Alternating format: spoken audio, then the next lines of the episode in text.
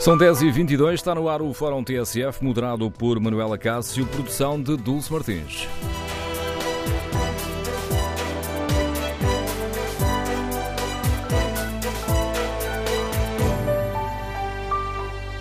Bom dia, no Fórum TSF hoje debatemos a situação política e tomamos como ponto de partida a entrevista de António Costa à TVI.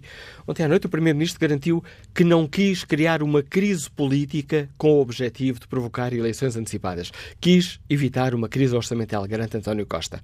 No Fórum TSF queremos ouvir a sua opinião. Compreende os argumentos do Primeiro-Ministro? Concorda com a estratégia seguida por António Costa quando foi confrontado com uma coligação que juntou PSD, CDS, Bloco de Esquerda e PCP? Queremos ouvir a sua opinião. Número de telefone do Fórum 808-202-173. 808-202-173. Pode também participar neste debate escrevendo a sua opinião sobre este tema ou no Facebook da TSF ou na página da TSF na internet. Em tsf.pt tem ainda à disposição um inquérito. Perguntamos aos nossos ouvintes se compreendem os argumentos do Primeiro-Ministro e os ouvintes que já responderam, a maioria compreende os argumentos de António Costa. 52% dos ouvintes compreendem os argumentos do Primeiro-Ministro. Mas eh, no fórum de hoje, para além de queremos ouvir a sua opinião sobre a estratégia seguida por António Costa nesta crise, queremos também saber como avalia a atuação dos diversos partidos políticos. Por exemplo, o Bloco de Esquerda e o PCP fizeram bem ao rejeitar o apelo da FENPROF para deixarem passar a proposta do PSD e do CDS, que na prática liga ao pagamento da recuperação do tempo de serviço à existência de salvaguardas financeiras, ou seja, desde que uh, isso não coloque em causa o equilíbrio das contas públicas? E numa análise mais global, que opinião tem? Esta crise deixa tudo na mesma ou provocou mudanças no nosso xadrez político? Queremos ouvir a sua opinião. O número de telefone do Fórum, recorde, é o 808-202-173. 808-202-173.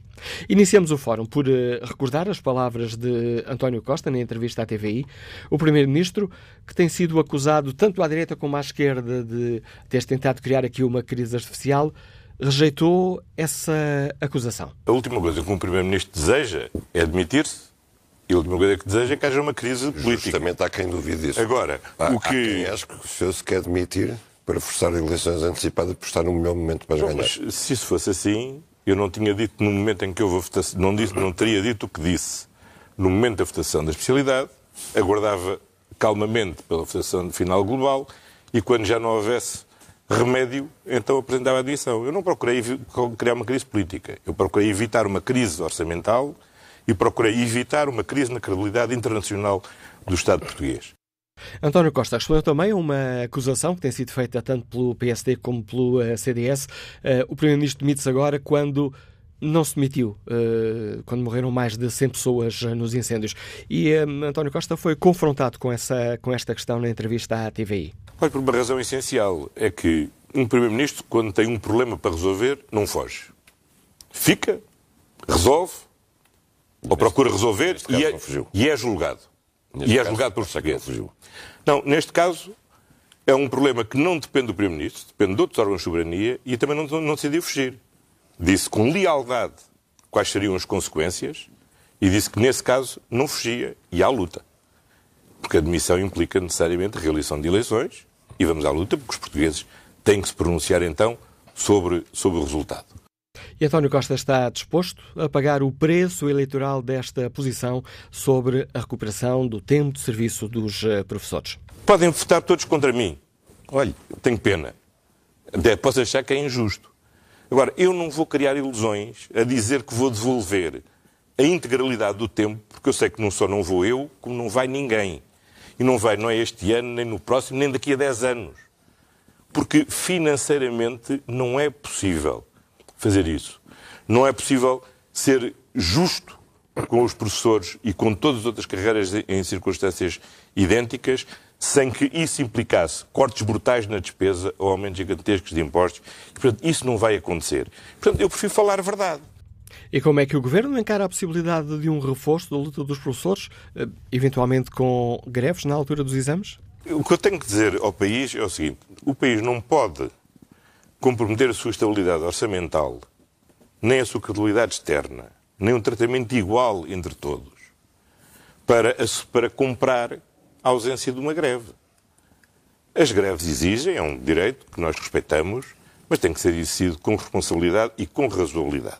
Faz sentido recuperar uma outra parte desta entrevista à TVI. António Costa fez questão de não colocar em causa o entendimento entre PS, Bloco, PCP e Verdes. Até agora, eh, nenhuma votação do Partido Socialista com o Bloco de Esquerda, o PCP ou, ou, ou o Partido Ecologista aos Verdes pôs em causa a estabilidade financeira, pôs em causa a credibilidade externa do, do, do, do país ou pôs em causa ou pôs em causa a equidade entre os portugueses. Só, isto só aconteceu quando, em vez do voto do PS, se somaram os votos do PSD e do CDS. Está lançado o debate para o qual convidamos os nossos ouvintes. Compreendem os argumentos do Primeiro-Ministro? Como avaliam estas palavras de António Costa durante a entrevista à TVI? E como avaliam também a atuação dos diversos partidos ao longo desta crise? Ela deixou tudo na mesma ou provocou mudanças no xadrez político? Queremos ouvir a sua opinião. O número de telefone do Fórum é o 808-202-173. 808-202-173. Iniciamos o debate com a análise política do David Inês, diretor adjunto do Semanário Expresso. Bom dia, David. Bem-vindo ao Fórum. António Costa saiu-se bem nesta justificação de que não quis hum, provocar uma, uma crise política? Não, tenho indicação de que um, caiu a chamada com o David eh, Diniz. Vamos retomar esse contacto uh, já a seguir. Aproveito esta pausa forçada para olhar aqui o debate online. Fernando Fernandes eh, participa com esta opinião. Se dizem que o Primeiro-Ministro criou uma crise política baseado em contas falsas e que não tem qualquer impacto orçamental, então a direita tem a obrigação de mostrar as verdadeiras contas e que sentido fazem as cláusulas de salvaguarda. Julia Machado, responda à pergunta que fazemos aos nossos ouvintes desta forma. Tudo depende do conceito que António Costa tem de crise política. É óbvio que, na ótica dele, sabia muito bem o terreno que estava a pisar e que isso não iria levar no imediato a nenhuma crise da governação. Porém, entendo que o seu comportamento vai ter efeitos imediatos, um, efeitos imediatos devastadores. Desde logo porque vai provocar o caos absoluto no encerramento do presente ano letivo e no início do próximo, prejudicando a vida dos inocentes alunos e das suas famílias. Depois, ainda que António Costa uh, consiga ser de novo Primeiro-Ministro, a sua segunda vida no governo não irá durar muito. E então, aí, teremos a verdadeira crise política que o mesmo agora iniciou. Bom dia de novo, David. Peço-te uma primeira análise às palavras de António Costa. Convenceu-te o argumento de que o Primeiro-Ministro não quis eh, provocar uma crise? Não houve aqui intenção? Olá, Maneli. Desculpa este percalço. Estava a tentar mudar de sítio para falar contigo à vontade e, entretanto, a rede caiu. Um, São os ossos do ofício.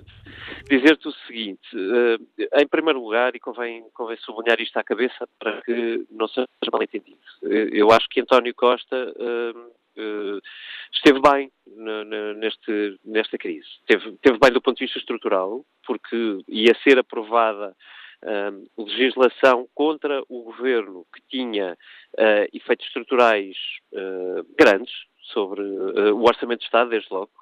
Uh, e, e, portanto, ele quis vincar a sua posição e está no direito de vincar a sua posição, dizendo que, que aquilo não aceitava. Uh, e também esteve bem, uh, aliás, sobretudo esteve bem do ponto de vista tático, porque aproveitou uma fragilidade imensa da direita, sobretudo da direita, mas já vamos ao resto, para compensar uh, o tempo de perda que o Partido Socialista uh, estava a ter. A quebra de popularidade do PS era evidente uh, e António Costa não teria um melhor momento para fazer vingar uma mensagem de que, ou a sua mensagem central, se quiseres, para as campanhas que se avizinham, que é de que o Partido Socialista é o, o partido hoje que mais acerrimamente defende as contas públicas. Enfim, isto evidentemente é política, não é tudo necessariamente tão a preto e branco, uh, mas foi isto, foi este o propósito deste momento que António Costa criou e, e, insisto, acho que o fez com enorme eficácia. Agora, uh, dito isto, o argumento de António Costa tem, como em tudo na política, algumas fragilidades e convém explicá-las para que, lá está, uma vez mais, as pessoas não leiam isto tudo a preto e branco. E, portanto, vou, proponho-me a tentar ajudar-vos a pensar, ou ajudar os ouvintes a pensar. O primeiro ponto, o, sendo verdade que tem um impacto orçamental grande, a medida que estava, ser, estava prestes a ser aprovada uh, pelos vários partidos, um, tudo em política tem a ver com prioridades. Ou seja, o, o facto de uh, a direita e a esquerda se juntarem para dar uh, toda a carreira que tinha sido congelada aos professores uh, era, do ponto de vista orçamental, sempre gerível e comportável. Não nestes orçamentos, até porque a proposta não era que tivesse efeitos agora, que tivesse efeitos ao longo dos próximos anos. mas mesmo sendo permanente, e esse argumento do Primeiro-Ministro é verdade, portanto era despesa que ficava, tinha, uh, podia ser gerido uh, se o governo seguinte prescindisse de outras opções. Eu admito que António Costa, do seu ponto de vista, não quisesse uh, prescindir das suas opções em detrimento desta, que prefira outras. Isso é absolutamente justificável. O que não pode dizer é que isto era insuportável e que só se resolvia com aumentos de impostos uh, ou com cortes enormes de despesa. Não é verdade, porque uh, António Costa, nos sucessivos orçamentos que teve, aplicou um conjunto de medidas que uh, em cada ano somavam mais do ponto de vista orçamental do que esta medida por si só. Ele pode é dizer que prefere todas as outras a esta, o que é justo. mas é diferente. Isto por um lado. Por outro, e do ponto de vista político e estrutural, a, a, coligação ou o acordo parlamentar que António Costa fez no início desta legislatura, não prevendo nenhuma cláusula, não tendo nenhuma cláusula em si mesma de salvaguarda sobre uh, objetivo de equilíbrio das contas públicas, uh, é um acordo sempre frágil. Portanto, se o Primeiro-Ministro não conseguiu convencer no início da legislatura PCP e Bloco de Esquerda a, a respeitarem o objetivo final, que para António Costa eu acho que vai mas se tornou o alfa e ômega da política do governo. Uh, obviamente, António Costa está sujeito a que, em determinadas votações no Parlamento, esquerda e direita se juntem sem querer cumprir esse objetivo. Isso faz parte. A consequência lógica de, do, do, raciocínio de sem isto eu demito, uh, levado ao extremo, seria eu, eu sem isto não me recandidato. Porque uh, se António Costa acha que aquela não era a sua opção e se não consegue ter um parceiro uh, para uh, governar com, o seu, com a sua matriz, digamos assim, significa que ele não tem condições para governar depois, a menos que António Costa conseguisse maioria absoluta. Uh, e, portanto, eu acho que há aqui um problema para resolver do ponto de vista de António Costa para o futuro, mesmo esta crise tendo sido ultrapassada. Uh, Parece-me mais ou menos claro que António Costa vai ter, depois das eleições legislativas, uh, só uma, duas opções em cima da mesa. Ou consegue uma maioria absoluta, coisa que não está inteiramente na sua mão, embora esta crise de três dias tenha Uh, provavelmente ajudado o Partido Socialista a recuperar alguma coisa, ou o Partido Socialista vai ter, evidentemente, um problema para resolver a seguir, porque uh, precisa de convencer um dos seus parceiros a cumprir este uh, critério base, sob pena daquilo que aconteceu agora com os professores poder repetir-se ao longo da próxima legislatura com muito maior frequência. Ou seja, devido a esta crise, não deixa tudo na mesma, eh, muda aqui o xadrez político? Eu acho que muda absolutamente o xadrez político, até porque vem em sequência. Uh, ou seja, se nós lermos, por exemplo, os, uh, as pessoas que mais têm pensado à esquerda sobre esta governação, sobre esta geringonça. Uh, vou dar dois exemplos que, de resto, são também uh, nomes da TSF do passado e do presente, o, Daniel Oliveira ou o Francisco Louçã. Um, uh, ou o Pedro Adão e Silva, se tu quiseres também, uh, uh, são de resto três nomes que, que, que coincidentes quer da TSF, quer do Expresso. Os três são coincidentes em dizer que há aqui uma sequência de acontecimentos que começa, se quisermos recuar um pouco, com uh, a greve dos camionistas, que deixa o PCP numa posição difícil por causa da relação com os sindicatos. Mas depois, com o recuo na lei de bases da saúde, e agora com esta crise dos professores, que evidentemente mostram o quão difícil vai ser encontrar um caminho comum com a esquerda para governar de uma maneira estável. Governar é sempre possível. A questão é que o horizonte de estabilidade é que o próximo governo, se for liderado por António Costa, pode ter. E isso parece-me, uh, hoje, em política não há nada irreversível, mas hoje parece-me claro. E à direita, as coisas, o xadrez fica também mais complicado para PSD e CDS? Bastante mais complicado. Uh, bastante mais complicado porque uh, a, a, credibilidade orçamental, ou se tu quiseres, do comprometimento com as regras orçamentais, tem sido alfa e ômega do PSD e do CDS ao longo destes tempos todos. E houve, uh, factualmente, um momento que só durou dois dias, mas que criou um impacto em que CDS e PSD deixaram os portugueses e, os, sobretudo, os seus apoiantes na dúvida sobre exatamente qual era o ponto do, dos dois, não é? E, há um, e mesmo com o recuo, um, fica uh, pendente um, uma dúvida que é, que eu acho que o CDS e PSD não conseguiram ainda explicar às pessoas. É porque é que eles defendem, uh, que continuarão a defender, a devolução integral dos nove anos congelados da carreira dos professores. Eu acho que isso é um assunto que fica mal resolvido na agenda da direita um, e que só é ultrapassado com, um, com, digamos assim, com uma comunicação melhor para ser benévolo ou, se quiseres, Uh, com um pensamento mais estruturado. Uh, uh, e depois há o erro tático, não é? Quer dizer, não é, há um, este era o ponto de vista estratégico, portanto é a questão de fundo, mas do ponto de vista de comunicação, tudo isto é pessimamente gerido. E numa altura má, porque estamos a três semanas de eleições europeias. Uh, portanto, dito isto, eu acho que se havia uma recuperação da direita com vista às europeias, uh, não, não, vou dizer que, que, que, isso vai prejudicar, porque não sabemos, mas previsivelmente pode prejudicar. Relativamente às legislativas, bem, aí eu diria que é manifestamente exagerado o, o, ponto de que o PS pode ter maioria afinal e que o PSD já acabou, porque, porque é muito cedo. Quatro meses em política, como nós vimos nos três dias que passaram, uh, é uma eternidade e, portanto, é bom não fazermos sobre isso grandes previsões.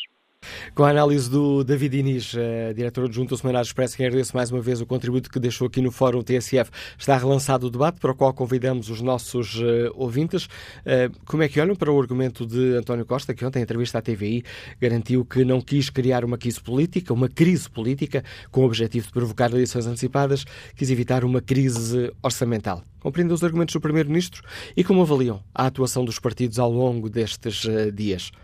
Esta crise deixou tudo na mesma ou provocou mudanças no xadrez político nacional? Número de telefone do Fórum 808-202-173. 808-202-173. Marco Afonso é técnico de vendas, liga-nos do Seixal. Bom dia, bem-vindo a este debate.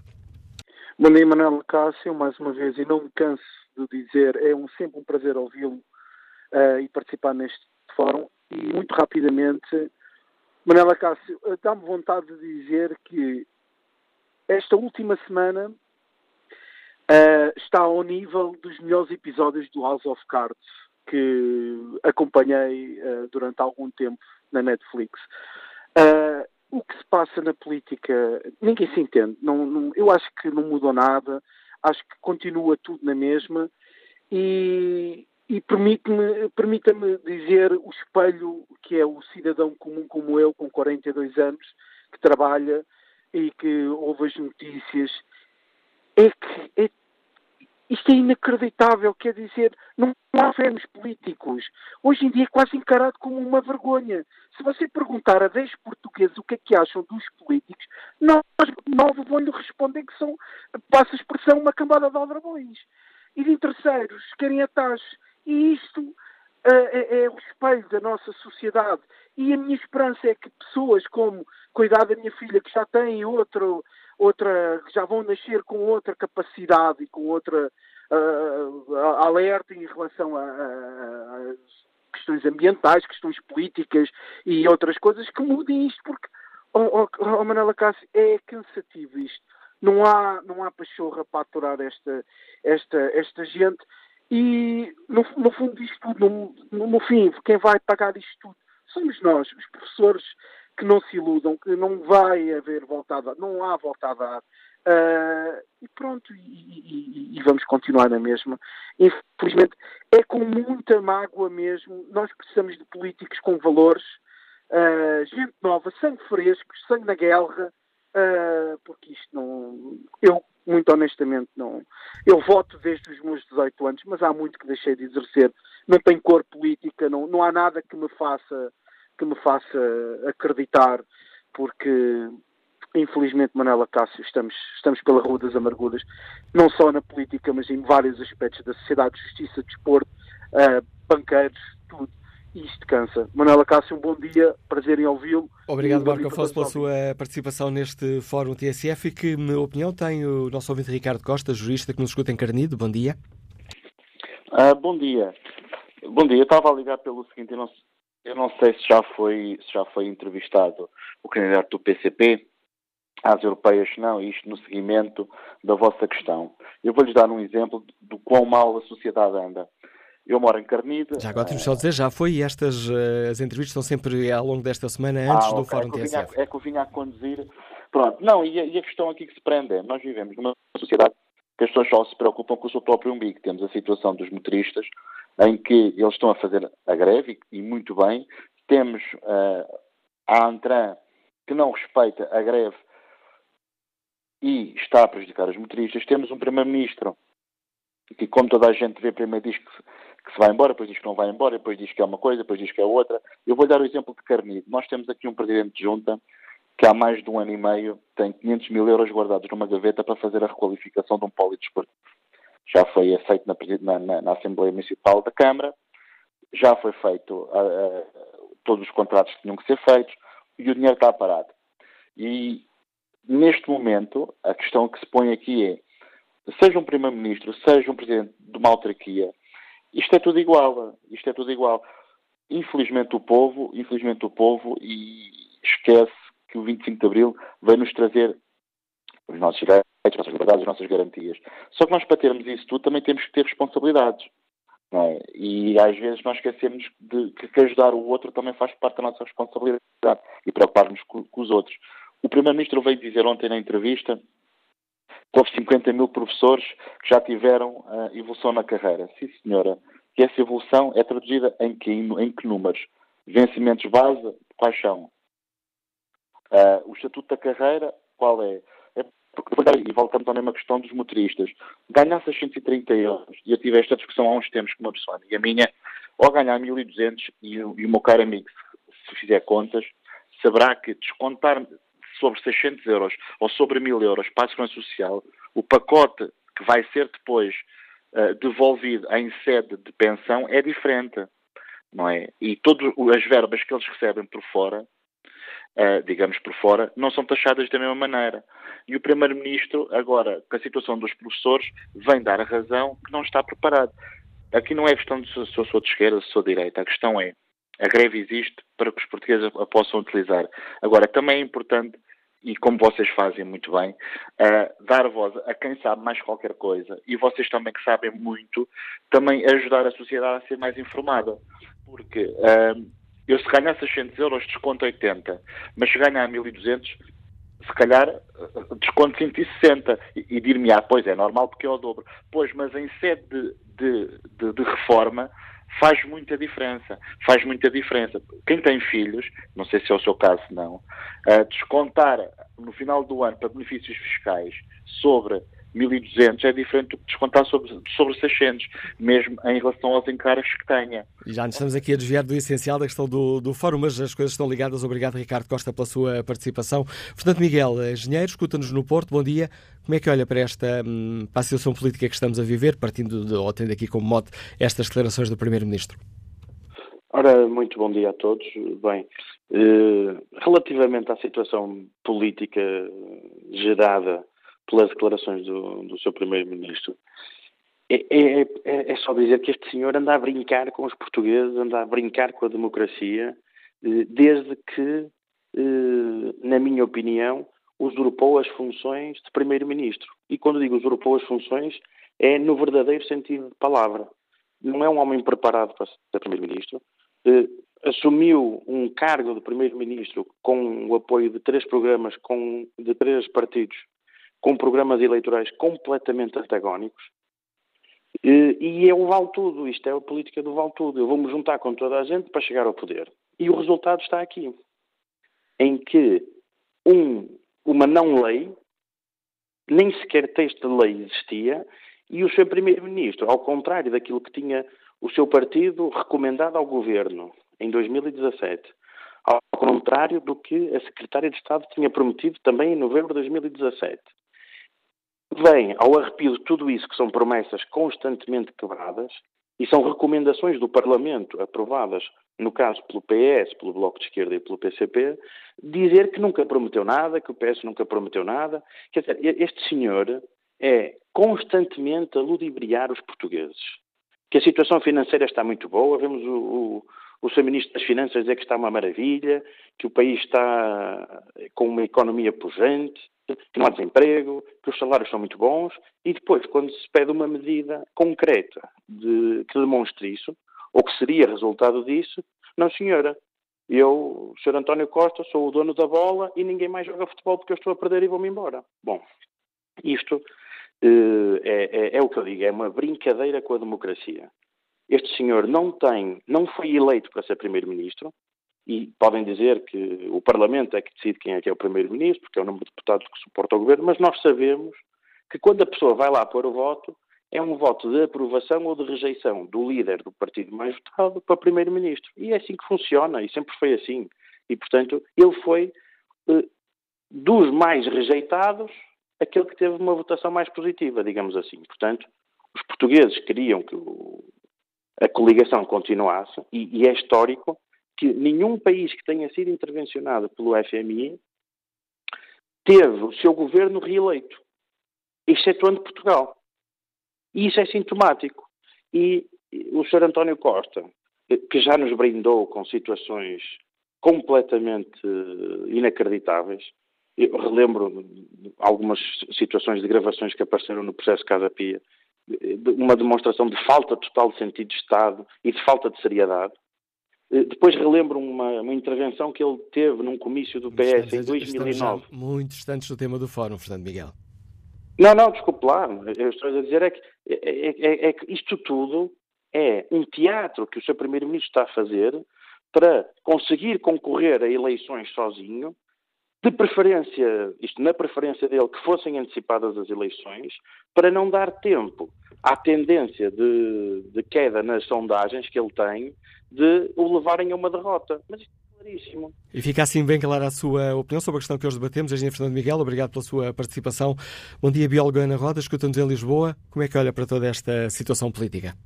Bom dia a todos, obrigada pela oportunidade de falar. Acho que é importante também uma opinião à esquerda. Eu andei à escola com o vosso convidado hoje de manhã, na Faculdade de Ciências, sou bióloga. Não sou militante comunista, eu gosto logo de fazer declaração de intenções. Andei no PSR, agora estou nos verdes, que não é a mesma coisa. Eu acho que o que o Costa fez, neste, isto para dizer que já ando na política há uns anos, acho que o que o Costa fez, ele não tem noção do que fez. O que ele fez foi trair o eleitorado de esquerda.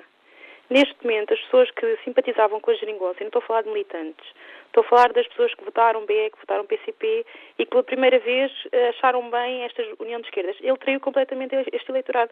As pessoas agora não vão acreditar nele. E ninguém fala nisto. Está tudo muito preocupado com os professores. Para já, acho que o que está a acontecer com os professores é completamente inconstitucional que se é para descongelar carreiras, que descongelam as carreiras todas, não se descongelam só de algumas pessoas.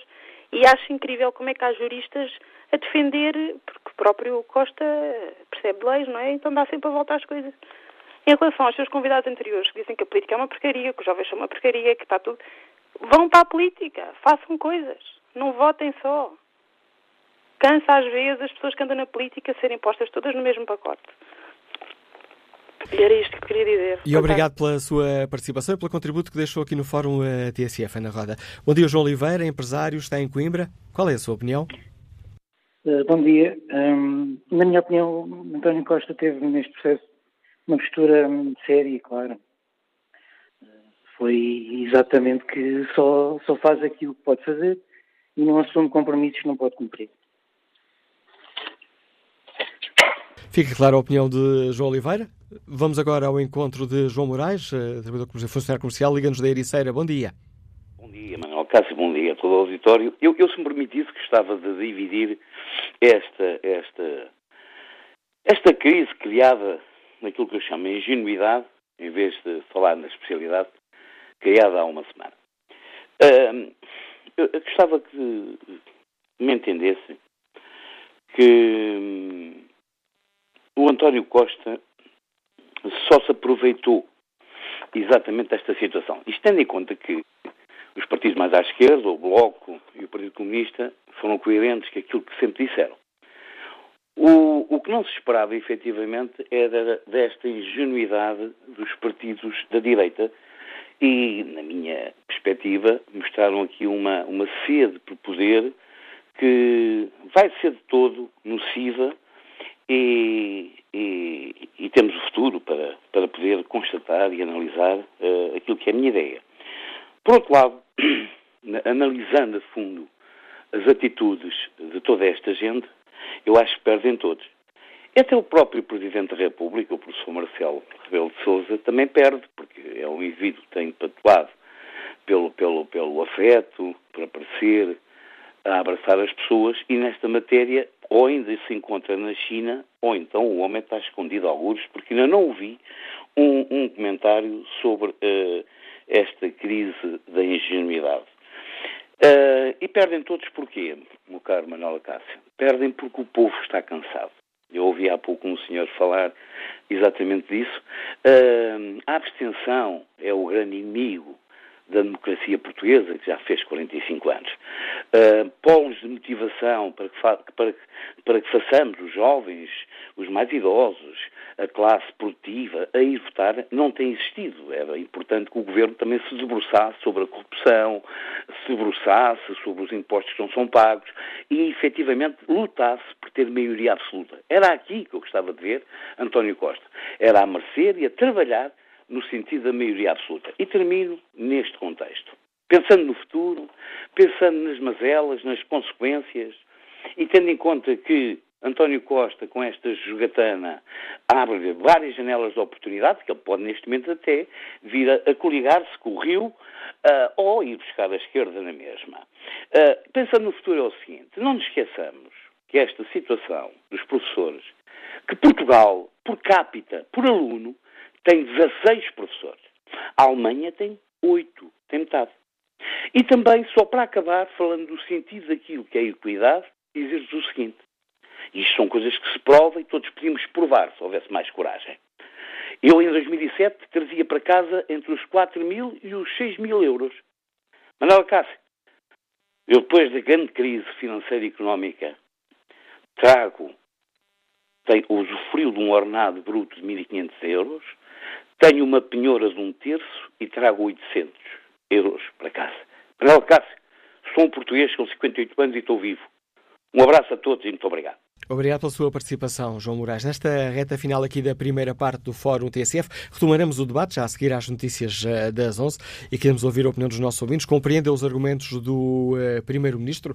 Ontem, em entrevista à TVI, António Costa garantiu que não quis criar uma crise política com o objetivo de provocar eleições antecipadas, quis evitar uma crise orçamental e uma situação que colocasse em causa a imagem externa do país.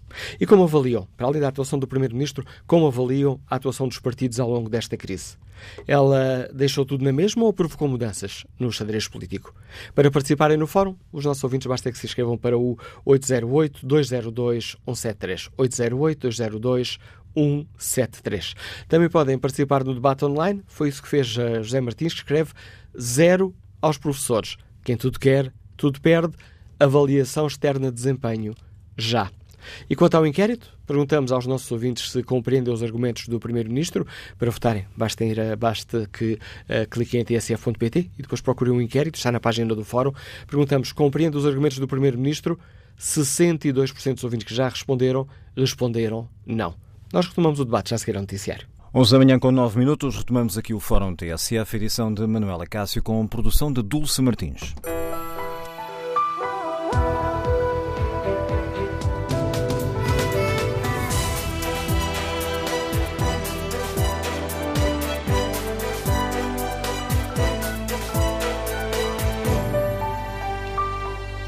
No Fórum TSF de hoje tomamos como uh, ponto de partida as declarações de António Costa. Ontem, na TVI, o Primeiro-Ministro garantiu que não quis criar uma crise política com o objetivo de provocar eleições antecipadas, quis sim evitar uma crise orçamental.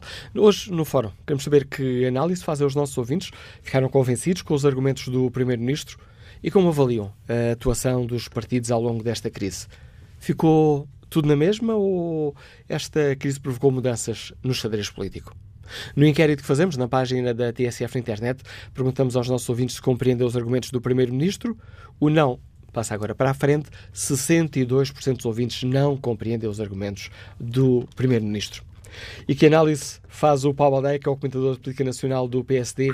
Costa saiu-se bem ao explicar esta questão da crise?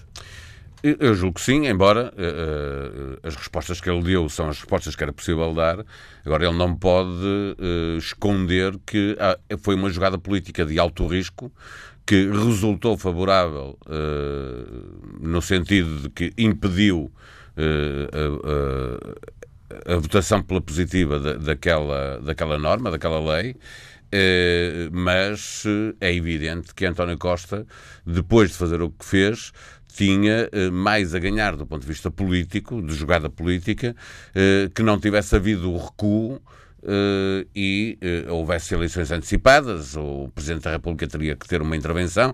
Não sabemos se o Presidente da República optaria por antecipar as eleições, como, poderia, como pedia o PS, ou se obrigava o governo de António Costa a ficar em funções de gestão até outubro, não antecipando as eleições, fazer com que elas ficassem na segunda quinzena de julho, quando muitos dos portugueses já estão de férias. É evidente a generalidade dos analistas e comentadores eh, referiram que foi uma jogada política eh, que colocou, recolocou o Partido Socialista eh, eh, liderando o debate político num momento em que a campanha do, do, Partido Socialista nas europeias estava a correr mal. Portanto, desse ponto de vista, essa jogada política correu muito bem a António Costa, mesmo que ele diga, como disse ontem na, na, na TVI, que não quis provocar uma crise política, foi isso que aconteceu.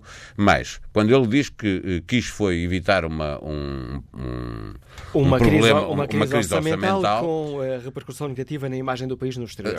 Mas também há a questão política. Quando mais eh, eh, o, o primeiro-ministro ameaçou demitir-se se a lei fosse aprovada no Parlamento. Ponto 1, um, não deu hipótese ao presidente da República de tentar resolver a questão, porque ela poderia ser aprovada na Assembleia da República, o presidente da República poderia vetar, poderia chamar os partidos eh, que aprovaram a lei, tentar demovê-los a, a uh, depois de um veto político, uh, votarem novamente a lei e obrigar o Presidente da República a promulgá-la. Portanto, havia ainda muito caminho que António Costa não quis que fosse percorrido. Porque António Costa, na declaração que faz ao país, diz claramente que se demite se a lei for aprovada em plenário. Portanto, havia ainda um caminho para fazer que António Costa considerou desnecessário fazer. Ponto 2. Se a, a, lei tivesse sido aprovada, ou viesse a ser aprovada, ainda não foi sequer a plenário, Uh, o impacto negativo no orçamento, uh, segundo a oposição, é nulo neste orçamento, porque, embora haja uh, retroativos a 1 de janeiro de 2019, nos dois anos e tal que o Governo já tinha aprovado, o pagamento é para fazer em 2020. O Governo diz que sim, que tinha impacto já neste, neste orçamento, neste déficit, mas mesmo que tivesse, seria diminuto face ao bolo total, que seriam os 600 e tal milhões que diz o Governo eh, eh, que é quanto custa esta medida. A FENPROF diz que custa apenas 290, mas depois o Governo acrescenta-lhe o que é lógico, os outros cento e tal milhões para uh, as carreiras especiais serem também, terem o mesmo tratamento, senão haveria aí uma inconstitucionalidade de facto. Uh, o grosso de, de, do impacto orçamental seria na próxima legislatura. Ora, se o governo de António Costa se, recusa, se recusava a governar nestes meses que faltam até outubro, eh, como é que iria governar se não conseguisse obter uma maioria absoluta na próxima legislatura? Se quatro partidos, à direita e à esquerda, eh, eh, aprovam esta lei, não estão eh, em condições de a revogar no, no, no, no, momento seguinte, quando houvesse eleições, a não ser que houvesse um, um grande terremoto político e o PAN tivesse uh, cinco ou seis ou sete ou oito deputados e, e mais outros partidos, aliança, e depois o, o, o sem maioria absoluta, António Costa uh, aliava-se a estes partidos, fora do, do, do, dos que aprovavam a, a lei, ou tinha que ter uma maioria absoluta, e eu percebo que essa jogada política está na cabeça de António Costa e passou a estar em muitos eleitores. Muitos eleitores pensarão hoje, e, e, esse, e esse é o valor da jogada política de António Costa, pensarão hoje que se calhar, mesmo sendo do PSD, e, e isso tem sido dito, que se calhar mais vale votar PS para evitar instabilidades que depois podem trazer problemas eh, ao país. O recuo de Rio e de Cristas resolveu o problema? Eu julgo que sim, era o único caminho possível. Eu, eu, eu espanta-me muito uh, duas coisas. Uh, uh, uma é a facilidade com que se valoriza uma jogada política, por mais uh, uh, circo que ela possa parecer, por mais uh, irresponsável que possa ter essa jogada, se ela traz benefícios eleitorais a quem a faz. Essa é uma das coisas que, que, que me espanta, como é tão fácil elogiar a Chico Espartece. a segunda coisa que me espanta é que um político experiente como Rui Rio acho que não precisa de estar a explicar direitinho aquilo que vai aprovar numa medida como esta. Ou seja, na verdade, Rui Rio, na sexta-feira, quando uh, uh, a primeira vez que, que, visivelmente irritado, teve que comentar aquilo que tinha saído da Comissão Parlamentar no dia anterior, Rui Rio foi muito claro dizendo uh, que o PSD não aprovaria nada em plenário que não fosse possível orçamentalmente. Ele deixou logo uma porta aberta de que havia ali alguma coisa que ele não estaria a perceber, ou que, estando a perceber, achou que não teria implicações porque o próximo governo ficava com eh, carta branca para fazer o que entendesse, portanto não tinha que estar a assumir essa despesa para lá da história dos dois anos que, que já estavam aprovados pelo governo. Mas como é que é possível não conseguir perceber que aquilo que estava eh, em jogo com, com aquela eh, decisão na, na, Comissão Parlamentar, eh, bom, e então com a fotografia é uma coisa medonha do ponto de vista eleitoral eh, e do ponto de vista de, do, do PSD e do CDS para, para o seu eleitorado, é? só lá faltou mesmo, que estava lá, estava lá na comissão, faltou mesmo Mário Nogueira a, a, distribuir o champanhe pelas taças do PCP, do Bloco, do PSD e do CDS. Desse ponto de vista, eu, não, não é a decisão em si, porque é verdade, isto, isto é de tal maneira que eh, se faz muito pouco eh, o debate, porque passou para segundo plano, o facto do PS, do, do PS eh, no Parlamento ter aprovado uma deliberação que recomendava ao Governo que contasse integralmente o tempo que esteve congelado, como o próprio governo, em determinado momento do, do, do, processo, eh, deu a entender de forma clara eh, aos sindicatos de que poderia eh, contar com, com, esse, eh, com essa decisão pelo lado do governo, iriam negociar. Nada disso foi eh, eh, preparado pelo PSD e, portanto, desse ponto de vista, Rui Rio cometeu um erro crasso uh, que lhe custa caro. Quer dizer, tinha recuperado uh, em relação ao Partido Socialista e as sondagens mostravam o PS a descer nas europeias e o, e o PSD uh, eh, a recuperar, a diminuir distâncias. Neste momento, vamos esperar para ver as próximas sondagens uh, e, acima de tudo, vamos esperar para ver o resultado das eleições europeias, se se confirma ou não que o PSD se consegue aproximar ou se volta a afastar-se do, do, do, PS. E surpreende que o Partido Comunista Português e Bloco de Esquerda tenham rejeitado o apelo que foi feito pela FENPROF e pelos outros sindicatos para votarem a favor do, eh, das propostas do PSD e do CDS, que, apesar de tudo, condicionam, assumem o princípio da recuperação integral de, de tempo, mas o condicionam à existência de, de condições orçamentais? Surpreende-me, uh, por um lado e pelo outro não, no sentido que o que é que me surpreende? Uh, que sendo a vontade dos sindicatos e, portanto, dos professores, o PCP e o Bloco de Esquerda achem que sabem melhor uh, o que é que é bom para os professores do que os sindicatos dos professores e, portanto, os próprios professores. Desse ponto de vista, surpreende-me. Não me surpreende o facto de ver que o PCP e o Bloco de Esquerda uh, perceberam uh, que a corda foi de tal forma esticada que a possibilidade uh, de existir um acordo, seja ele qual for, igual ao que existe hoje ou, ou outro, uh, estava a diminuir drasticamente para a próxima legislatura, empurrando o Partido Socialista de António Costa para uh, uma outra aliança qualquer se não houvesse maioria absoluta. Mas sim, o, o, o, PCP e o Bloco de Esquerda terão que explicar muito bem aos professores porque é que nada é melhor que alguma coisa. A análise de Paulo Balé, comentador de Política Nacional da TSF, está relançado o debate para o qual eh, convido os nossos ouvintes. Bom dia, Engenheiro Agrónomo Carlos Guedes, Liga-nos da Guarda. Qual é a sua opinião? Bom dia, como está? Sou Manela Caso. Olha, eu, eu, relativamente a este caso, acho que isto é uma, é uma, é uma montagem maquiavélica do, do Primeiro-Ministro António Costa.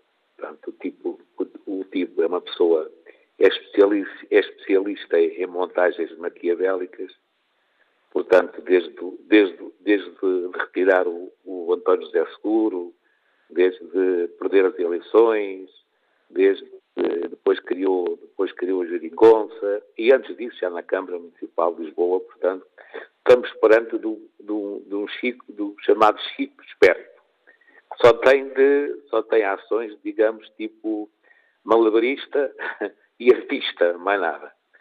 Portanto, eu penso que os portugueses não são, não são parvos, não são parvos, não embarcam em, em situações destas, situações de, de pessoas maquiavélicas, portanto, eh, que, que, eh, que, tentam criar, criar uma tempestade onde não existe nada, a não ser, a não ser eh, a parte que diz respeito a ele, porque ele é um indivíduo obcecado pelo poder e vende a alma ao diabo só para ter o poder.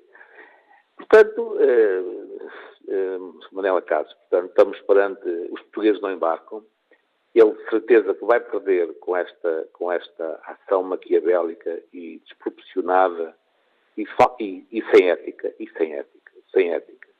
Portanto, tirando, tirando eh, aquilo que eu já disse e do bom, do bom que tem ainda este governo, é o Ministro das Finanças, que enfim que segura toda esta situação e vai aguentando esta, esta, esta coisa. A opinião do engenheiro agrónomo Carlos Guedes, que a opinião tem o advogado Alberto Cancelino, que nos escuta em Lisboa. Bom dia. Muito bom dia, sou Manuela Cássio e aos ouvintes do TSF. Uh, pegando na, na deixa do anterior ouvinte acerca de Maquiavel, faz lembrar aquela citação de, do, do príncipe de Maquiavel, em que era dito que um príncipe sagaz não deve cumprir os seus compromissos quando isso não estiver de acordo com os seus interesses e quando as causas que o levaram a comprometer a sua palavra não existam mais. É necessário que um príncipe saiba muito bem disfarçar a sua índole e ser um grande hipócrita e dissimulador. Os seres humanos, de uma, de uma maneira geral, julgam pelo que veem e ouvem de, antes do que, do que aquilo pelo que sentem. E, e a verdade é que o, as pessoas comuns são levadas pelas aparências e é a massa vulgar que constitui o mundo. Ora, muito bem. Uh, e é isto que tem sido o António Costa. Portanto, ele tem ainda bem tinha cabeceira o príncipe Maquiavel e não sai disto. E não dá mais. Uh, verdadeiramente, aquilo que assistimos foi uh, um, mais um capítulo da partidocracia. Basta referir que na reunião do Conselho de Ministros de Urgência estava Ana Catarina Mendes, foi publicado previamente pelo próprio António Costa imagens no Instagram da reunião, portanto, todo um show-off uh, que, leva, que leva a concluir que, pura e simplesmente, António Costa uh, gera os seus interesses, e, e, muito bem, mas os interesses deles não são os interesses do país. Aquilo que os últimos quatro anos demonstram tem sido mais um governo de pacotilha. Nada de reformas estruturantes e aquilo que verdadeiramente devia unir os, os, todos os portugueses, e todos estarão de acordo com isto, é como é que fazemos o país crescer. Nós temos um país com um crescimento económico miserável desde, dois, desde o ano 2000. Temos vindo a perder significativamente o nosso poder de compra. Uh, já estamos uh, a rondar o vigésimo país a nível da União Europeia em termos de crescimento económico. E, e a verdade é que o que os últimos quatro anos mostraram foi medidas que também o PSD, o CDS, o PCP e o Bloco uh, estariam de acordo. Medidas avulsas como a reposição dos salários da função pública, uh, a, a, eliminação da sobretaxa do IRS e depois medidas eleitoralistas que o PS assumiu sozinho como IVA na restauração, acompanhado pelos partidos de esquerda, como é óbvio, mas como contrapartida um enorme aumento do, dos impostos sobre os combustíveis e falto à palavra porque não indexou a redução do imposto à, à evolução do preço do crudo.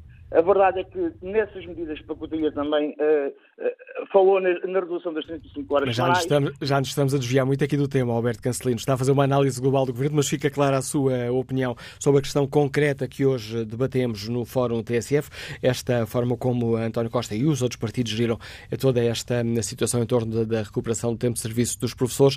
Sobre esta questão concreta, que opinião tem o professor, já reformado, José Almeida, que nos escuta em Lisboa? Bom dia. Ora, bom dia, Manuela Cássio.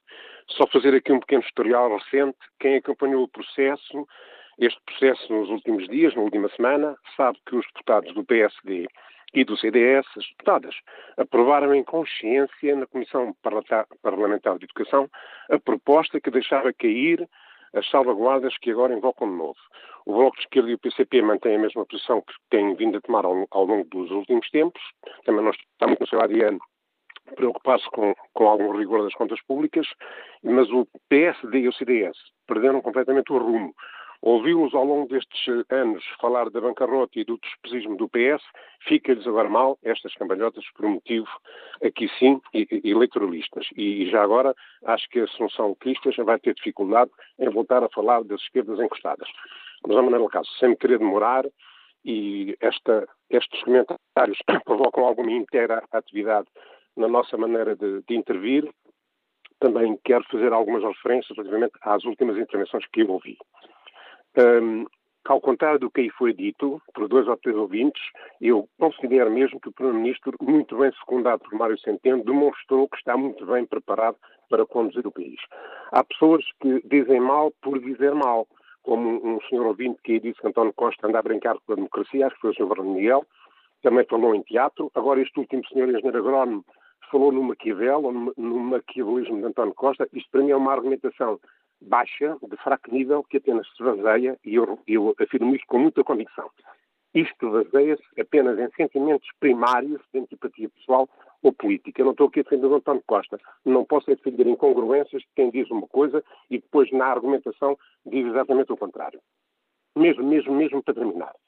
Também ouvi uma senhora que disse que o, que o, António Costa traiu as esquerdas. Eh, para mim parece-me óbvio que se ele assumisse despesa, ele, o governo dele, assumisse despesas incomportáveis, não estava, não estava a trair esquerda nenhuma, estava a trair era o país. E eu recordo que em nenhum programa eleitoral quer do PS, quer do PSD, quer do CDS, quer do PC, quer do Bloco de Esquerda, estava a recuperação integral do, do, do tempo congelado. Portanto, o António Costa não traiu o eleitorado nenhum de esquerda e uma recomendação que já foi várias vezes citada ao Governo não é uma lei, e o Governo considerou que o país não tem condições para recuperar integralmente o tempo congelado em todas as carreiras profissionais, não era só nos professores, era em todas as carreiras profissionais, e a tal recomendação não tinha condições para ser seguida pelo Governo e penso que, com a responsabilidade, e a responsabilidade não sigo. E para responder à sua pergunta, que o Manel eh, eh, Acácio fez, é perante isto que eu estou a dizer, para mim, e para, acho que para muita gente, é óbvio que é fácil compreender a realização do Primeiro-Ministro. Manel Acácio, muito obrigado. Obrigado, José Almeida. Espreito agora aqui o inquérito que fazemos aos nossos ouvintes. Perguntamos se compreendeu os argumentos do Primeiro-Ministro. O inquérito tem andado aqui, permitam uma expressão, saltar entre o sim e o não. Nesta altura, o não está à frente, é curta a margem. 52% dos ouvintes não compreendem os argumentos do Primeiro-Ministro. 58% opinião contrária, compreendem os argumentos de António Costa. Mas agora a análise política do jornalista Miguel Pinheiro, diretor executivo do Observador. Miguel Pinheiro, bom dia, bem-vindo a esta Fórum TSF. Peço-lhe uma primeira avaliação às, às explicações ontem do Primeiro-Ministro na entrevista à TVI. São convincentes? É, é, no fundo, não teve a linha de argumentação uh, que esteve na base desta, desta, desta, desta mini-crise, que é uh, colocar-se ao centro. É? O grande objetivo de António Costa com tudo isto era, uh, na preparação para as eleições legislativas, colocar-se no centro do, do, sistema político, que é isso que ele vai fazer daqui até uh, até outubro. Eu gostava só de, só de falar aqui de um ponto que já percebi que está na cabeça de muita gente, que é está toda a gente a elogiar a capacidade, o taticismo de António Costa, como se isso valesse por si, como se não fosse preciso ter substância e pensamento político e como simplesmente esta capacidade de fazer jogadas políticas fosse uma coisa digna de elogiar. Eu só gostava de chamar a atenção para uma coisa, é que são as jogadas políticas que levam os políticos a terem poder. É? Um político pode ter as melhores ideias do mundo. Se ele não tiver poder, Se ele não estiver no governo, as ideias não lhe servem de nada, mas vale ir escrever livros. Em 2015, a direita ficou perplexa com a jogada política que António Costa fez e que foi, obviamente, uma jogada política, foi um truque que foi, de repente, conseguir que o segundo partido mais votado fosse para o governo em vez do primeiro. Claro, foi uma jogada política, mas qual foi o resultado? António, uh, Pedro Passos foi para casa, Paulo Portas foi para casa e António Costa ficou a governar. Portanto, nós não devemos subestimar uh, esta capacidade de fazer passar uma determinada mensagem ao eleitorado e de ter capacidade de apanhar os adversários em contramão. Porque é isto que, no final do dia, leva a que um político vá para São Bento e o outro vá para casa. E isso é muito importante, não é? E António Costa voltou mais uma vez a mostrar, e a direita devia aprender isso, já devia ter aprendido isso em 2015, e até antes disso, já devia ter aprendido isso, olhando para a Câmara de Lisboa, que António Costa tem uma capacidade enorme para mudar as regras do jogo consoante as suas conveniências. Uh, em 2015, ele fez isso uh, e, de repente, disse: Não, não, vocês estavam habituados a que o partido mais votado uh, governasse. Mas isso agora não vai ser assim, porque eu estou-vos a dizer que a partir de agora o que interessa aqui são os blocos. O bloco da esquerda, que está comigo e que tem maioria, e o bloco da direita, que está em minoria. E, portanto, como eu estou com o bloco maioritário, mesmo tendo sido o segundo partido, vou governar. E isto foi uma mudança uh, das regras, por assim dizer. Não das regras, claro que tudo isto já estava previsto constitucionalmente, mas em termos de histórico político, isto foi uma, uma mudança. E a direita aceitou isto de forma uh, muito bem comportada. Muito bem comportada. Disse, ah, pronto, está bem, então, se António Costa diz que é assim, então tudo bem, então vocês vão ver. Então, nas próximas eleições é que ele vai ver. Porque não, então vamos ter aqui os blocos um contra o outro. E agora, em vez das eleições, António Costa faz uma jogada em espelho, que é, não, não, isso dos blocos não interessa para nada. O que interessa é, é haver um partido que esteja no centro do sistema político e esse partido é o PS.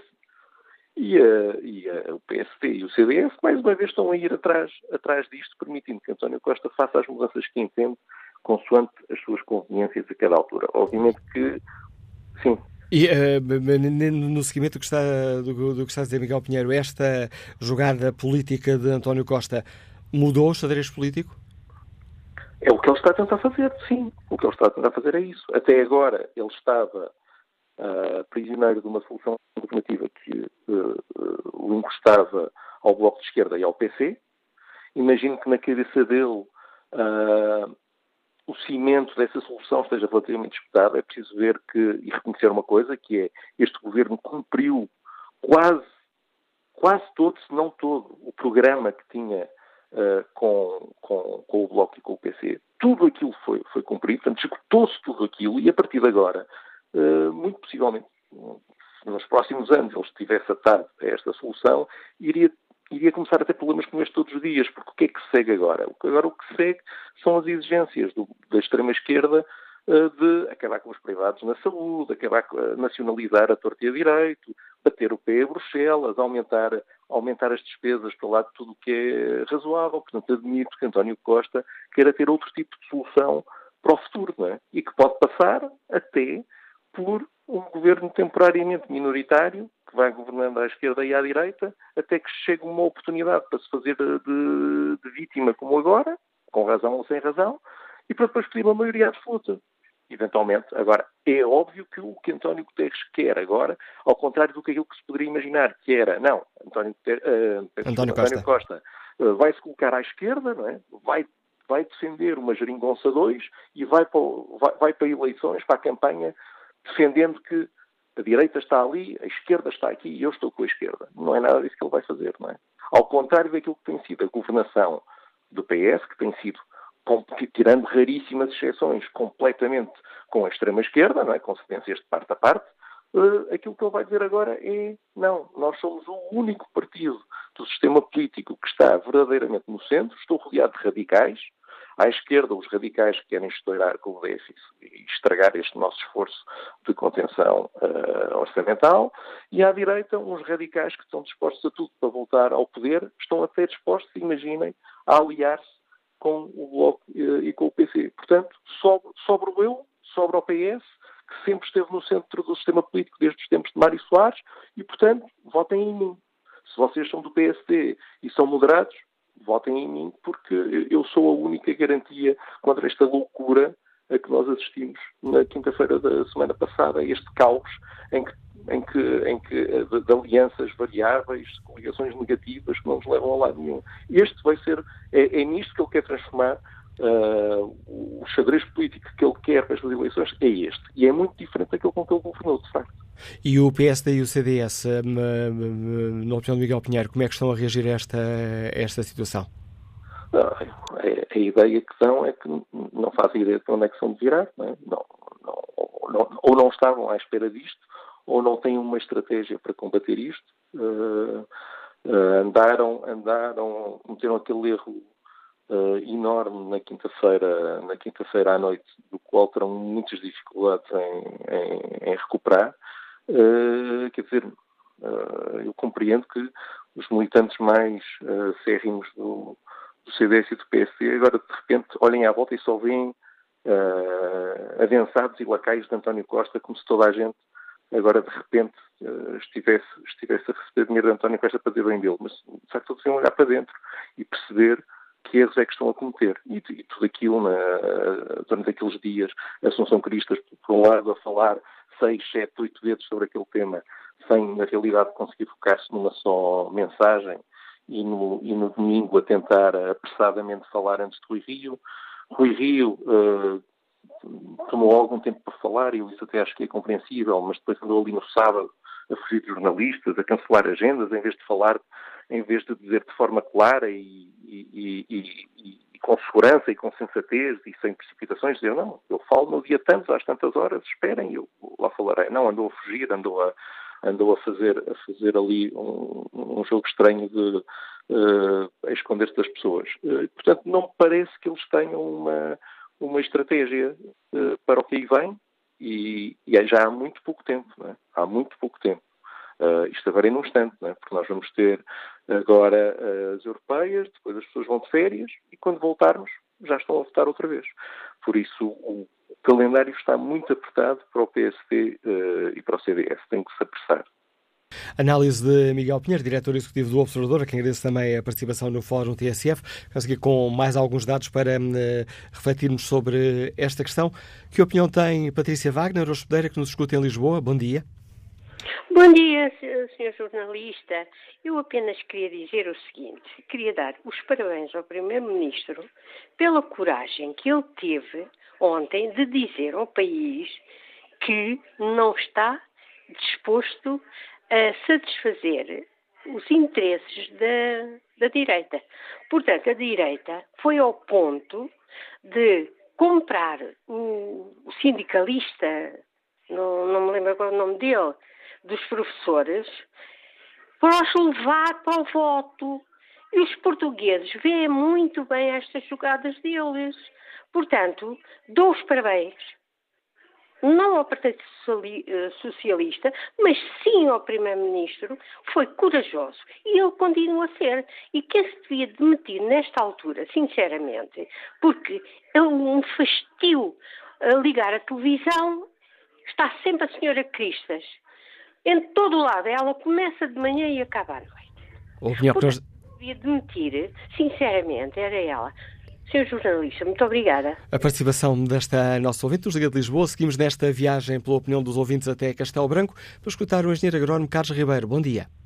Bom dia. Olha, eh, portanto, eu fui professor no ensino superior e, e politécnico portanto, da Universidade Politécnico, e, e acho que os professores uh, não têm razão. Não têm razão porque o ensino uh, secundário está bastante degradado. Os alunos apareciam na universidade sem saberem exprimir-se. Uh, e, e, portanto, eu acho que o, o, o, liceu, por exemplo, do, do exemplo do Liceu de Castelo Branco, que foi um grande liceu, uh, com grandes professores conhecidos, uh, agora os alunos nem sequer têm sítios de recreio, o, o, o, recreio está cheio de de estacionamento, está cheio, é um parque de estacionamento dos seus professores, quando há parque de estacionamento a 100 metros, e, e, e, e portanto, eu, eu acho que Uh, por outro lado, também não estou a reconhecer o Dr. Rui Rio, que foi um grande presidente da Câmara do Porto, e agora parece outro, muito mais apático. Uh, apesar de não ser socialista, acho que o Primeiro-Ministro António Costa tem estado a arrumar a casa uh, e a fazer o possível no estado em que o país estava e, portanto, a minha opinião é esta. Portanto, eh, dou absolutamente razão ao Primeiro-Ministro António Costa, apesar de eu não ser socialista. Muito obrigado. A opinião do José Chacás Ribeiro no debate online. João Vasco escreve: a política tem de ser muito séria para que o eleitorado se reveja nas eleições. Ora, Recorrentemente, o Sr. Primeiro-Ministro e o Sr. Ministro das Finanças utilizam a política conforme a tática mais vantajosa para moldar governação e números. Afinal, os 800 milhões de euros que falaram com um enorme custo um, eh, que, esta, um, que esta contagem do tempo de serviço teria, seria um reflexo dos custos totais com as carreiras especiais e uh, não são mais do que um sexto dos cursos orçamentais previstos com o novo banco e fundações dos amigos dos políticos. Pergunta-se, se o governo estivesse certo que não haveria outros caminhos, por que tabu? Simples, responde João Vasco, puro taticismo. Entre ajudar um banco e repor as carreiras especiais, eu prefiro que se reponham as carreiras especiais, porque os bancos são subtraídos de capital à descarada e o Estado nada faz para responsabilizar os supostos incompetentes. Maria Rosa Adams Correia escreve eh, também na, neste debate online por isso basta que os ouvintes escrevam aquilo que pensam sobre o tema do fórum ou no Facebook da TSF ou na página da TSF na internet.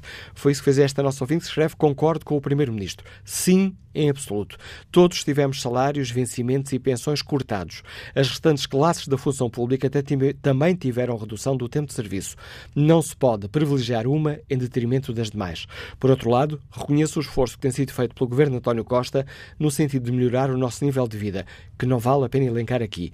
Não podemos ter sol na eira e chuva no nabal, como nunca este provérbio se adequa ao nosso caso, escreve Maria Rosa Adãs Correia. Como estará o inquérito? Em tsf.pt perguntamos aos ouvintes se compreendem os argumentos do Primeiro-Ministro. 53% dos ouvintes respondem não, 47% compreendeu os argumentos de António Costa. Vamos agora escutar o uh, nosso ouvinte Manuel Barbosa, é funcionário público, está em Lisboa. Bom dia, qual é a sua opinião? Uh, bom dia. Eh, sobre a questão em, em, causa, eu tenho, só posso dizer que não, uh, não percebo. Aliás, gostava de, de tentar uh, perceber porque é que, como é que o, o, o Sr. Primeiro-Ministro e o Governo compaginam esta atitude em relação aos professores do continente, sabendo que na, na, nas regiões autónomas da Madeira e dos Açores este tempo foi contado nos Açores, o governo é presidido por um governo socialista. Eh, em segundo lugar, em relação à questão do PST, do CDS, eh, a questão é que estes partidos, uma das missões é acompanhar a atividade governativa. A questão que, pelo que foi dito pela Presidente do CDS, o Governo nunca apresentou as contas. Portanto, quando o Primeiro-Ministro António Costa diz que os partidos do, da direita eh, estão a ser irresponsáveis, eu pergunto se antes de serem irresponsáveis não foi irresponsável o Primeiro-Ministro ao não facultar as contas eh, do, do, impacto desta medida eh, no orçamento ou nos orçamentos futuros. Já ouvimos valores para todos os gostos, ninguém sabe, ao e ao cabo, qual é o valor que está em causa. Portanto, o governo não faculta os valores que, que levaram a, a, avançar uma impossibilidade de, de conceder eh, digamos, esta reposição aos professores, porque é que os partidos da oposição, nomeadamente o CDS do PST, hão de afinar por baixo ou hão de concordar, eh, passando um cheque em branco ao governo. Não percebo, acho que o PST e o CDS estão a ser anjinhos. Em relação à terceira questão, um, se os, professores trabalharam nove anos, quatro meses e dois dias, trabalhado está trabalhado. Há uma dívida em relação a esses professores. O tempo foi congelado, não desapareceu, não, não foi evaporado. Portanto, merece, deve ser pago. Porque se não fosse, e agora sobre isso só um, um à parte, há, há uh, outras carreiras profissionais em que os nove meses serão cerca de 16, 9 anos, são cerca de 16 anos. O problema não é só nos professores. E por isso acho que, sim, senhora, quando se olha para os professores, tem que se olhar para as outras carreiras da administração pública. Bom, voltando à questão de, de, do pagamento, o, o tempo foi, foi o, o, o, serviço foi realizado, eh, os professores trabalharam, esse tempo deve ser contabilizado. Porque senão, eu pergunto-me, se existe uma dívida e o Primeiro-Ministro diz que não dá jeito, se isso começa a fazer fé, se isso começa a ser política, eu contraí um empréstimo à Caixa de Depósitos para comprar a minha casa, posso dizer de hoje para amanhã, olha, não me dá jeito de pagar, ou tenho, não me dá jeito de pagar os impostos e tal, porque eu tenho, que, uh, tenho outras prioridades. Não percebo como é que se pode dizer eu não pago. Quer dizer, quando é para pagar ao estrangeiro, paga-se tudo, quando é para pagar para o que se deve aos nacionais, não se paga.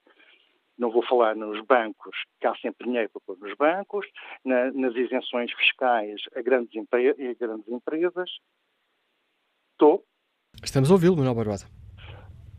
Há isenções fiscais a grandes empresas, há uma grande empresa aí que, não sendo nacional, não sendo o capital dominantemente nacional e a isenção fiscal na, na ordem, eh, que só pagou 0,7% de IRC, provavelmente porque não é uma empresa nacional, e a questão que se pergunta onde é que ficam os portugueses nisto tudo.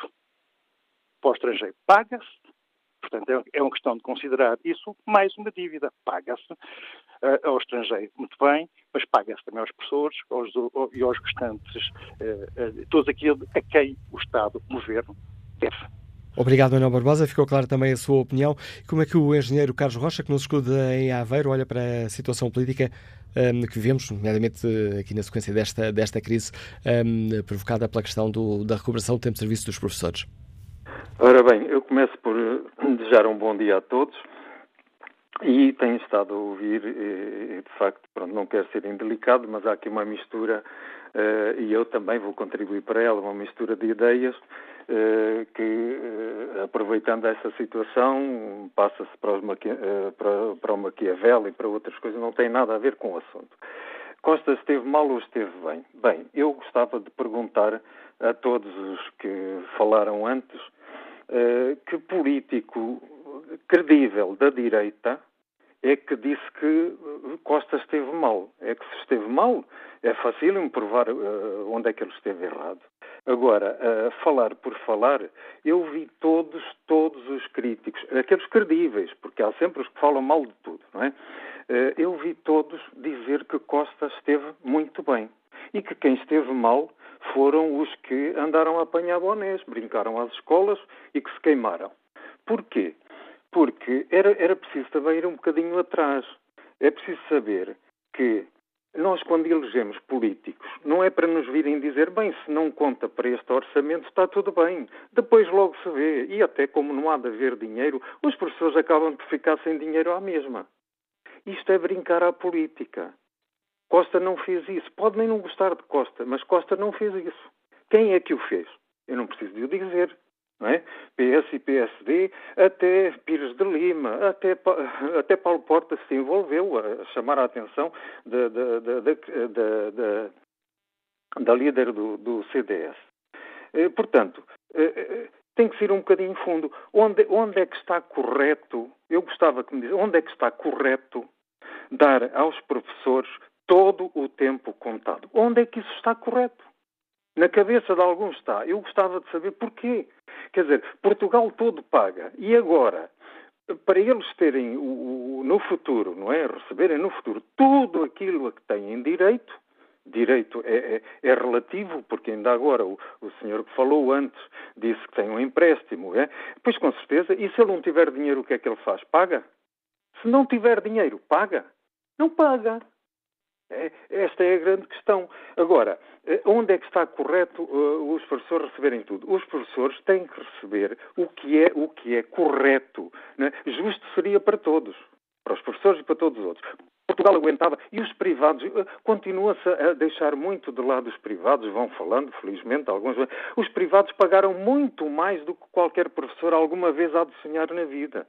E, no entanto, ainda iam ter que juntar dinheiro para lhes dar a eles os direitos todos. Claro que era correto receberem tudo. É correto a todos os portugueses. Portanto, o problema é este. Eh, eh, Costa esteve bem ou esteve mal? Bem, esteve bem, manteve-se. Não sou eu só que o digo, ouvi toda a gente dizer, pronto, aqueles credíveis, manteve.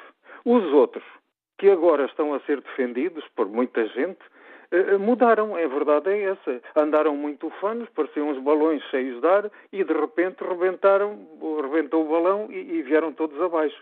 E agora vêm dizer, mas isso ficava tudo na mesma. Costa não tinha razão. Então se ficava tudo na mesma, porque é que estavam tão felizes? A dizer que o, o Costa até devia apresentar uma moção de, de, de confiança. Eh, pronto. Eh, volto, volto a esta, estas são as diferenças e entre Costa e os políticos, eu ouvi já agora só uma, um, muito rápido, um, um, pequeno pormenor. Aquilo que se diz de Costa usurpou o poder, é um atentado à democracia, é um maquiavélico, é um não sei quê. Por amor de Deus, ponham a mão na, na, engenheiros a dizer coisas dessas, mas estão a falar de quê? Algum político, algum partido, em alguma empresa, em alguma associação, quem não consegue maioria pode se impor aos outros.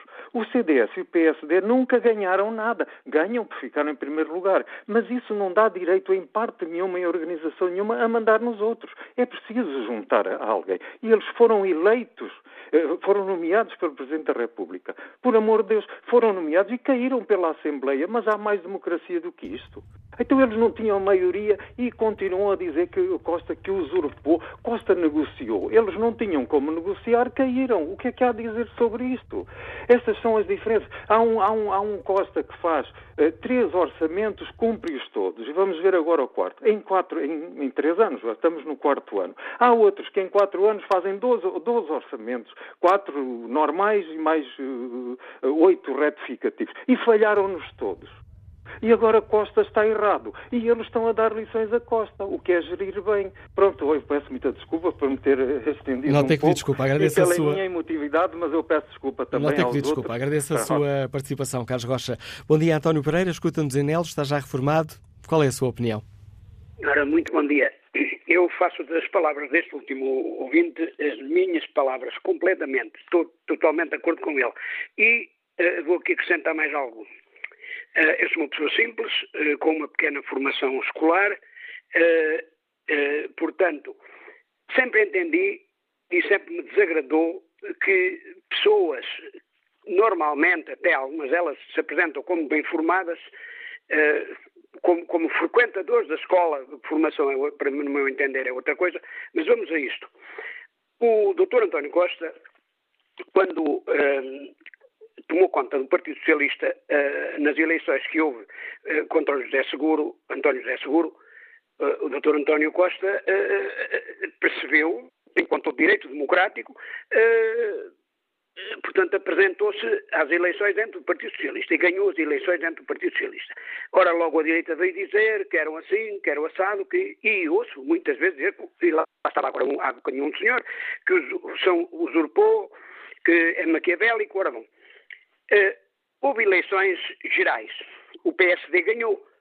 E o Sr. Presidente da República, corretamente, dentro da ordem democrática, nomeia o Dr. Passos Coelho, que foi o, uh, o, portanto, que é o chefe do partido mais votado.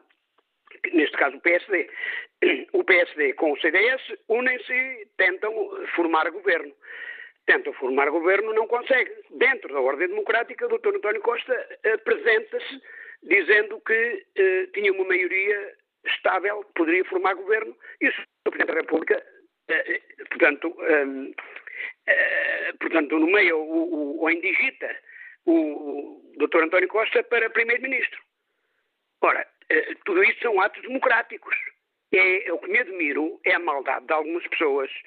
Eu é a primeira vez que estou a falar no fórum, e se calhar será a última, ehm, o, o, mas gosto, ouço sempre, sempre Desde que eu tenha um rádiozinho ao pé de mim, ou seja, dentro da minha carrinha, eu estou sempre a ouvir o fórum. E, porque se aprende muito. Entretanto, tudo quanto o Dr. António Costa fez, ou quanto o PS fez, foi dentro da ordem democrática. E esses senhores metam isto na cabeça. Não houve usurpação, não houve maquiavelismo, não houve nada. É apenas a ordem democrática das coisas. Esses senhores é que parece que não entendem o que é a ordem democrática. Portanto, concordo inteiramente com a posição do Primeiro-Ministro. Oh, é fica, só isso. E fica clara a sua opinião, António Pereira, agradeço a sua participação.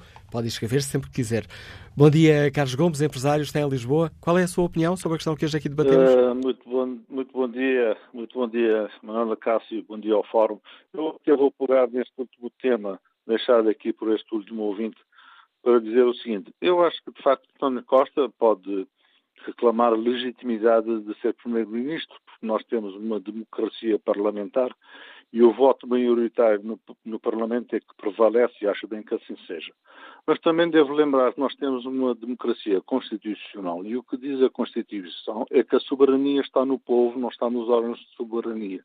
Os órgãos de soberania, incluindo o Parlamento, devem cumprir e fazer cumprir as escolhas e a vontade do povo que sai das eleições e não estar a entrar em conluio entre as forças que perdem as eleições para rejeitar uma escolha do povo, para rejeitar uma vontade do povo, substituindo-as por escolhas e vontades próprias.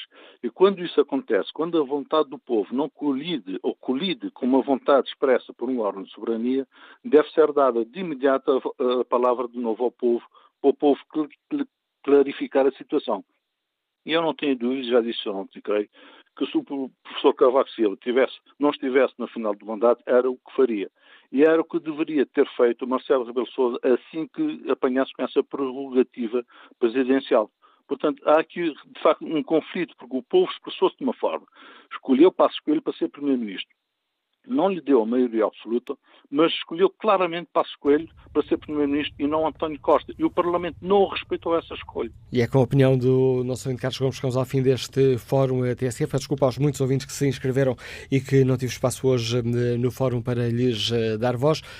Escassos segundos que me restam para o programa de hoje. Espreitar o inquérito, perguntamos aos nossos ouvintes se compreendem os argumentos do Primeiro-Ministro. 54% dos ouvintes não compreendem os argumentos de António Costa quanto a esta questão dos professores.